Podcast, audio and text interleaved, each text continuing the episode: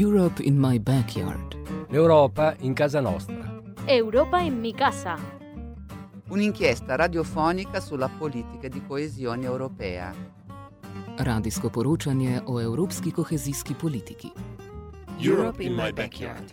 Hello and welcome to Europe in My Backyard. I'm Paula Wiseman, and over the course of the following weekly programmes, we're going to be hearing about the many ways in which European cohesion policy impacts us all on our daily lives.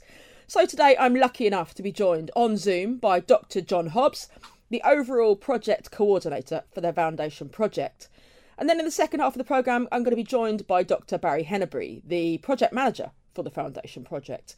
Welcome, John. How are you today? I'm very good. Thanks for for having us, Paula, and thanks for inviting the the Foundation project to, um, I suppose, explain what we're doing and and you know how how we've gained this sort of indirect Europe funding for this particular project. Yeah. So, do you want to start off by telling us about Foundation and what it's what it's all about? Yeah, absolutely. So, uh, I guess the the Foundation project is really about, I suppose, a group of different partners across Europe coming together to understand uh, and do more work on the area of sort of industrial restructuring and and particular closures so we've all faced in our regions across Europe, you know, a large company that might exit a particular region, and we experience then both a loss of jobs, but also a loss of that sort of local support services that go with um, with that particular employment as well. So when a big firm leaves or, or exits or, or, moves to a, a different region or, or just shuts down, I guess that there's lots of different difficulties, you know. So you have staff that are you know need new roles. Maybe there's particular reskilling that they need. Maybe there's entrepreneurial support etc but you also have all of those sub suppliers then that are losing contracts with that particular firm and, and they need to find i suppose elements where their value chain can be replaced and, and where that particular output can be replaced. So the whole idea for this particular project came about from a, a piece of work that we did with uh, the university of oulu in in finland where we we were looking at a particular project in their region, so in, in the northern Ostrobothnia region, where there was a, a particular mine that was closing down in, in a village called Pyhäsalmi. So there's 2,000 people that were due to lose their jobs in, in mm-hmm. September 2019 in this particular mine. And I guess what, what they were looking for was good practices from abroad and, and an analysis piece to try to understand how many would be impacted both inside the mine from, from those directly losing their jobs, but also the impact on, on those sort of sub suppliers. So as um, as MTU and the research group that we work in here in, in MTU, we have a piece of um, analysis software and, and, a methodology that looks at the various different linkages and connections that companies have. So we went in and we did an audit of 12 different SMEs that were connected to the mine that would be suppliers of that particular mine and we try to understand, I guess, the various different relationships that they have. So who they were supplying, who they were buying their raw materials from, the different types of connections they have with government agencies, uh, with training and research and educational institutes, uh, to try to understand how connected they were in that particular ecosystem, but also to understand, I suppose, what proportion of their businesses come directly from the mine. So we, we looked at what they had currently, and then we did some projection work on you know what potential new markets might they look to to supply if and when the mine did close. So we, we did that sort of forward projection piece to try to understand you know where those new markets would be. And then after that we did a little piece of work with them on identifying what supports would be needed to help them to make that step to start exporting and, and move some of their services outside of that particular local region where the majority of their work was embedded. So I guess uh, after that piece of, of work and the interviews and, and whatnot that were associated with it, we developed a report then for, for the University of Oulu. And we looked at sort of developing a, an export based cluster organization for, um, for those companies where they could work and collaborate together to try to get their products and services to markets that were further outside the particular region to ensure that the impact of jobs, uh, uh, the impact of, of the mine closing wouldn't be as, as telling on their particular businesses. So we felt after the project that uh, you know a lot of the companies were, were happy with the supports and, and they were being plugged into various different economic development agencies to help them in their work. So between further discussions then with Finland, I guess we sort of looked at the bigger picture and said, look, this isn't a problem just for yourselves or ourselves here in Ireland, where, where we've had plenty of companies that have down tools and, and moved into different low cost economies or, or just moved activities out of Ireland. So we said, look, there's something more here that we could do. And, and I think we could learn more from partnering with others across Europe. So what we did was we put together an application. I guess um, we took the lead on that and, and tried to uh, to work within the Interreg Europe framework and basically sort of wrote a, a short sort of project note on look, we're all affected by these particular changes. We're looking for regional councils and, and innovation agents across Europe who would be interested in this particular topic. We put that out on, on the Interreg Europe website as a request for partners. So we were looking for maybe eight or nine partners, and we had 47 different uh, organizations that were looking to uh, wow. to participate in the project. So we went through a sort of um, a series of sort of get to know each others and, and whatnot, and and we eventually landed on on nine different partners from. Uh, from the four different quadrants of Europe. They would be, I suppose, a blend of different universities who'd bring that sort of research and innovation piece, managing authorities or local councils, in, in, in other regions and innovation centers then I guess that are bringing those sort of companies together. And we we all came together and put in this particular application and we were fortunate enough then that that it was funded by Interreg Europe. And I suppose that the project is sort of broken into sort of two phases. The phase one of an Interreg Europe project is three years of real active work and, and research and, and connection and, and uh, sharing of good practices, etc which all culminates with the advancement of an action plan for that particular country or, or that particular region. And then phase two is, is a one year period after the initial three year phase one, which really looks at measuring the impact that you've had within that action plan. So how how are you delivering on that? How is the partnership still working together, uh, etc. And, a, a, final conference then that would be towards the end of that sort of phase two. So in, in essence, I guess that the partners that we have involved, obviously Munster Technological University is, is the lead partner. So we developed the application and, and pulled the, the consortium together. The University of Oulu in Finland, who, who we worked on that smaller project with, were obviously integral to that.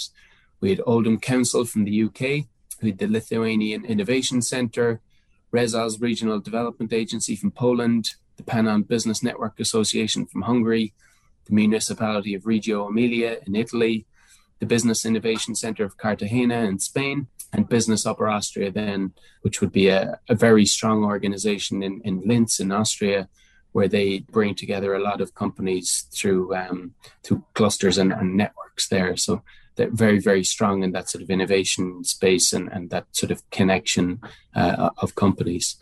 So the the nine of us got together and, and we met in Cork for a kickoff in, in 2019, towards the end of 2019 in, in September. And we we started our project, I guess, you know. So we we laid out what we were going to do and, and what we were looking to achieve. And essentially, I guess within Interreg Europe projects, there's three sort of um, three sort of key activities. The first of which is the exchange of experience where we're learning from each other and developing particular reports to um, to share what's happening in in each of our regions, understand where we're coming from and, and what we've been through previously, I guess, in in this particular area of um, industrial resilience. And we we shared a number of sort of regional analysis pieces and case studies to understand about each of the the partner regions that little bit more. And then we we started to share then good practices which could impact you know that that sort of um, that, that sort of element and and when we do lose a particular firm you know what what are the the various different entrepreneurial programs or the job supports or the reskilling or the, or the retraining etc that's happening in each of the different regions because part of interreg europe is about taking the best from elsewhere and seeing can we come up with new initiatives and new programs in, in ireland then to help when we when we face these particular problems the second element of Interreg Europe then is the communication activities. So we we had a communications partner, we have a communications partner that looks after coordinating all of the information from the various different partners, publishing newsletters, being active on social media, etc., to ensure that you know our, our research is hitting a, a, European audience, I guess. You know, we've we've been fortunate enough with the project as well to be selected by Interreg Europe on, on a number of occasions for key content and, and key speakers that would present at some of their uh, Europe cooperates workshops and where, where they would be bringing together you know maybe two or three thousand um, participants from all across Europe interested in the program, and then there's that sort of technical project management piece where we have reporting and financial reporting and, and impact reporting for for the Commission and, and for Interreg Europe on a six monthly basis. So in in terms of how the project was sort of up and running, I guess you know we we all wanted to learn about the different regions that were participating we wanted to start identifying good practices that we could share with each other. And we wanted to have a real impact on the resilience and the industrial resilience, I guess, in, in each of our regions. Because I suppose some, there are some things you can do to preempt a, a company leaving, and, and there are things which you can, mechanisms which you can use to to help them become stickier in a particular region and, yeah. and locate them more in, in, into particular value chains. So we looked from from that element all the way through to if the worst does happen, what are the various different elements we could utilize to, to support that? And I guess everything sort of leads on to the action plan, and we planned all of our activities that we would visit each of the other regions to learn about the specific good practices that are happening in, in those particular regions and have that sort of face to face interaction to really get to grips with why this particular initiative works in let's say Spain or works in Austria, and what tweaks we might need to make to allow that to work in Ireland or the UK, because culturally there are different elements, I suppose, that are mm. that are different between the companies and, and how they operate, etc. So what we did then was we had a, a real plan of activities, I suppose, that was part of the overall application that we made, where we would have a series of different four workshops where we would visit the UK, Spain, Poland, and Italy and that's where each of the partners would bring their good practices and bring the owners of those good practices to present and, and co learn from each other, whilst also visiting some of the good practices of, of that particular host region. And then we would also have a series of four seminars where we would take topics that are really key in, in, in terms of resilience look at bringing in guest speakers for those and, and maybe share some of the expertise that we have in, in, in our partner regions in, in those particular areas. So, so we were looking at um, the role of industry structure in determining resilience. So, are there particular types of industry that are more resilient than others? We were looking at how industry clusters can build resilience. We were looking specifically at that Pyhäsalmi mining services cluster and, and how they've developed and, and really look to, I suppose, gain an update on that and, and how that's worked in a, in a very, very rural region. Uh, and then, you know, looking at policies and strategies that are used for this sort of um, resilience area and, and what steps do we need to take to build a resilient region. So, so we had a superb plan. We had a, a kickoff and we had our first event in, in Manchester where we we looked at that that sharing of good practices. So that that happened in February 2020, and then as you know and everyone else knows, uh, there was a, a, giant pandemic that essentially wiped out the opportunity to do a lot of that um, yeah. a lot of that face to face. And this is where I suppose that the project sort of changed a little bit. So essentially we had that sort of contemplation period where we were trying to understand you know what this is what we want to do with individual farms that that are closing down. And uh, you know there's going to be lots of people that are affected with with their jobs on the line. And there's going to be lots of companies that that don't have that output now for for their value chains. But when the pandemic arrived i guess you know that that was a real leveler. So instead of it being individual organizations we looked at we looked at entire sectors. And we looked at those that were under threat in in each of our different partner regions you know, where we had particular health restrictions that, that limited only the essential activities to, to staying open. We looked at the various different initiatives and support mechanisms that were being operated in, in each of the partner regions.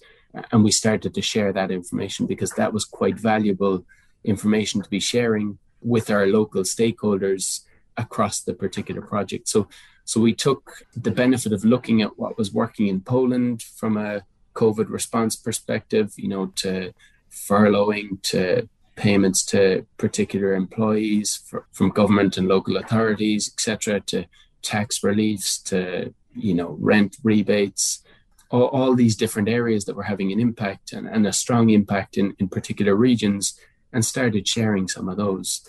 So we we really had to reorientate the project, I guess, from you know the working from home perspective.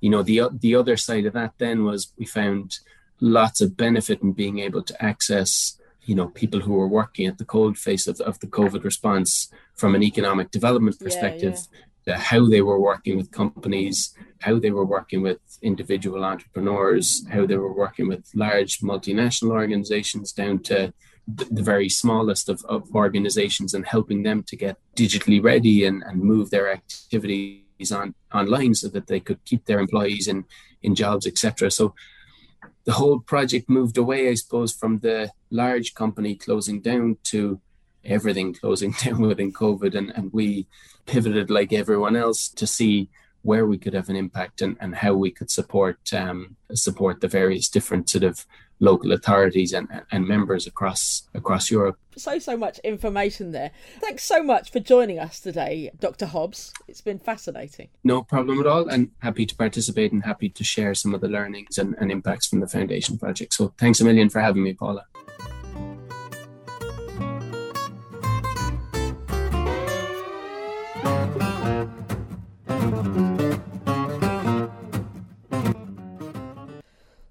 Now I am joined by Dr. Barry Henneberry, the project manager for the Foundation project. So, hi, Barry, how are you? I'm great, thank you, Paula. How are you? Not too bad, not too bad. So, do you want to tell us a little bit about your uh, your piece of the the Foundation project? What's your own uh, part of it? Okay, well, I suppose my background is economic geography. Um, I just completed my PhD over in Poland, which was funded by um, the EU as well through a different project. and so I come from a kind of a rural development background and especially looking at economic resilience, origin of rural areas, but that's where I kind of fit into here. So I come more from the kind of academic background of what is economic resilience, how we should measure it, and what are some of the, you know, potential growth paths out of crises or out of shocks. Yeah. So, I mean, how did you get involved in the project initially? Were, were you approached to join the project, or how does it work? How did it work? Um, well, I suppose I came in kind of late. So originally, MTU MTU are the lead partner, so they would have coordinated the original application to Interreg Europe, and they would have looked for kind of relevant partners who are also interested in the same area. Submitted the original application for a four year project. And then once, you know, they received approval, they could start the project. And then I actually only started working about a year and a half ago. So I kind of joined the project a couple of years in. Yeah. So, I mean, how far does the, the, the project span? I mean, John was talking to us earlier about that the whole a big overview of the project. I mean, I know that Ireland is the lead partner on the project. I mean, how how far does the project does the project go? Um, well, we have partners kind of all over Europe. So we have partners in Finland, Poland, uh, Lithuania, Hungary, uh, Austria. Um, so we do have a lot of different partners across very different countries, you know, culturally and institutionally very different. So it's very interesting to see what kind of lessons are learned about economic resilience in these different settings. Um, and then the hope is, you know, we'll learn enough that actually other regions will be able to learn from our good practices, our outcomes, and we'll also be able to adapt some of those good practices for those regions. Yeah, I mean that's the thing. I suppose being the lead partner, there's that that added bit of pressure. Do you know what I mean? That you're kind of at the hub. You're the hub of everything. there's a lot of coordination involved and a lot of uh, a lot of follow up emails to people. So. So, I mean, the, the project is described as building regional resilience to industrial structural change. Can you kind of break that in, break that down into layman's terms? yeah. So, I suppose resilience kind of has two stages. The first stage is to kind of how you absorb a shock. So if there's a recession, how does the region adapt? And then the second stage is the recovery. So we were originally looking at so a structural change. If a large kind of anchor firm, so a large employer in a region was to close down, how would the region be able to adapt?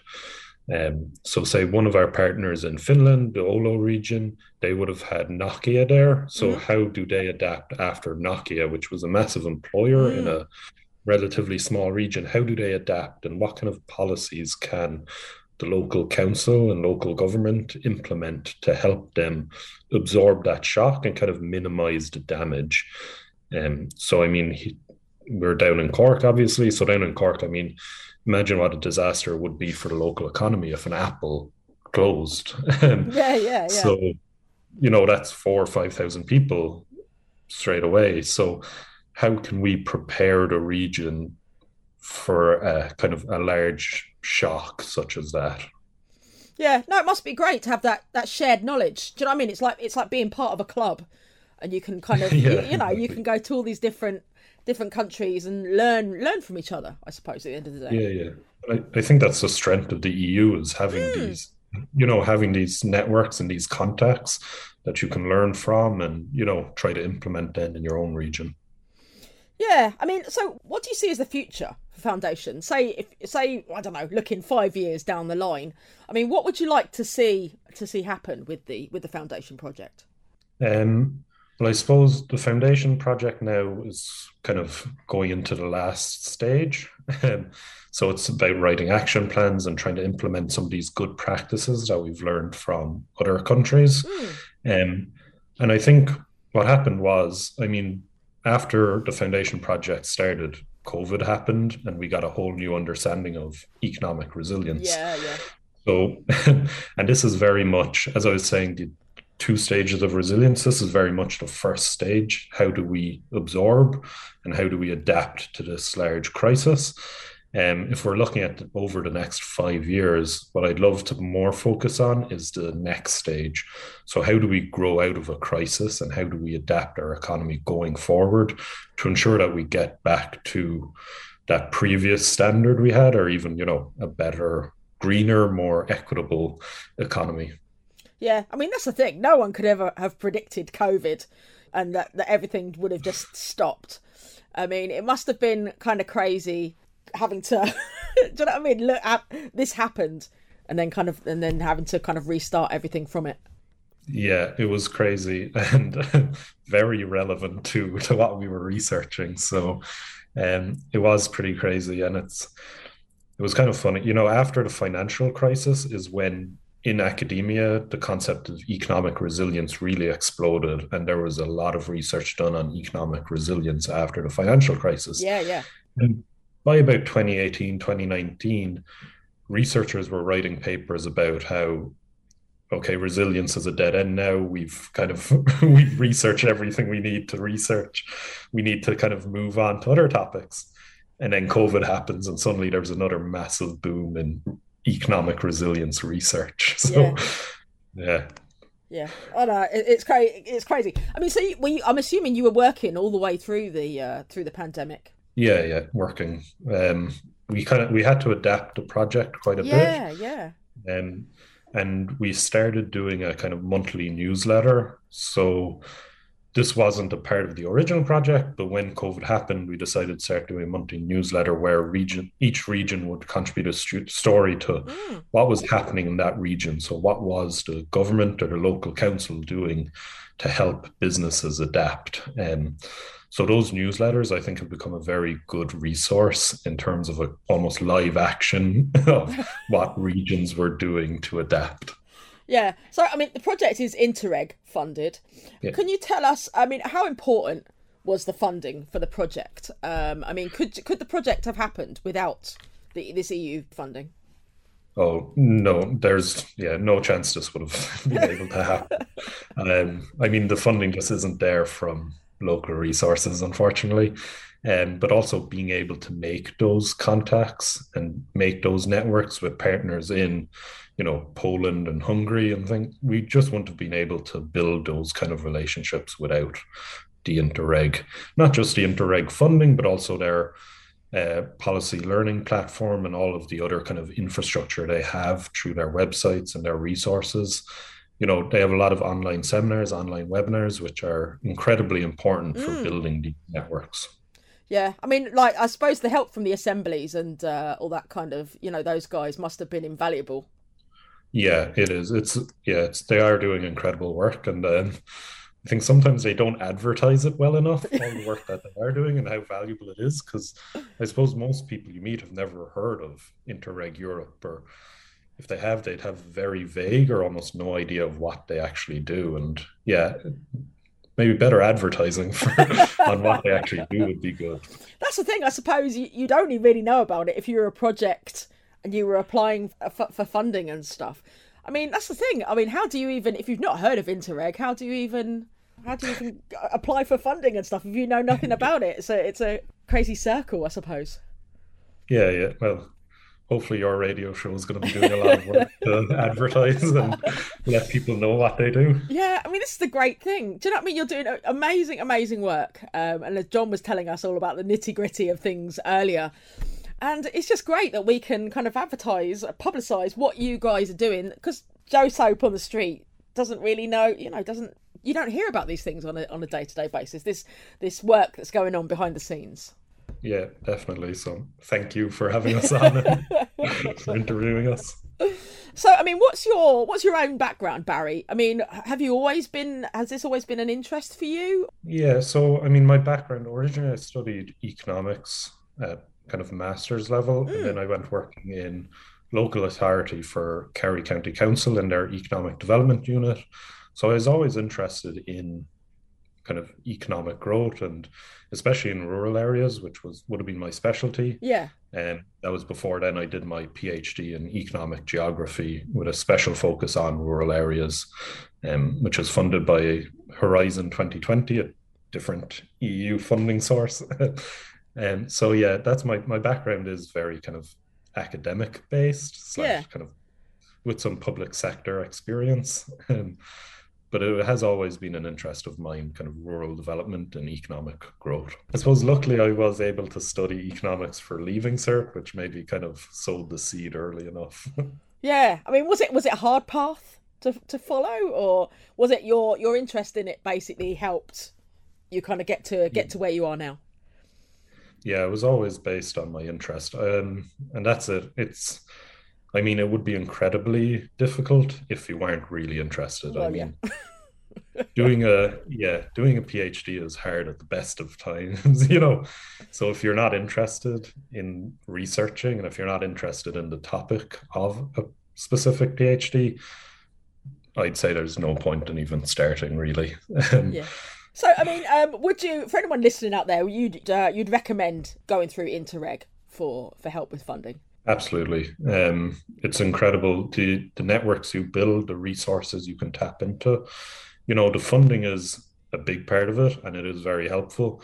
But there's there's a lot else going on, and um, you get access to you know their policy learning platform, even if you're not or on a project. Yeah. You can access a lot of their online webinars and seminars, get a better idea of the type of projects that are happening. Um, and that is, yeah, a fantastic resource. So even if you're not currently involved in a project, I would definitely recommend looking at their website to get an idea of what they do and to you can even now because everything's online for the last few years they have an incredible amount of online webinars from the last two years and you mm. can watch the recordings yeah no it must be great being part of this huge huge huge network like if you've got any questions there's someone for you to go to you yeah, don't get that exactly. you don't get that with a lot of with a lot of things no no and it's yeah it's especially useful now where we're all working from home and we're kind of sometimes, you know, especially when I start a job where I've been working from home from the start, you can get a bit lost in terms of who to ask or how to go about different tasks. So it's amazing having this network where, you know, very helpful, very open. uh, who you can always contact and ask for help. Well, thanks so, so much for joining me today, Barry. It's been an absolute pleasure. Thanks a million, Paula. Europe in My Backyard is financed by the Department for Regional and Urban Policy through the European Commission. Europe in my backyard. L'Europa in casa nostra. Europa in mi casa. Un'inchiesta radiofonica sulla politica di coesione europea. Radijsko poročanje o evropski kohezijski politiki. Europe in my backyard.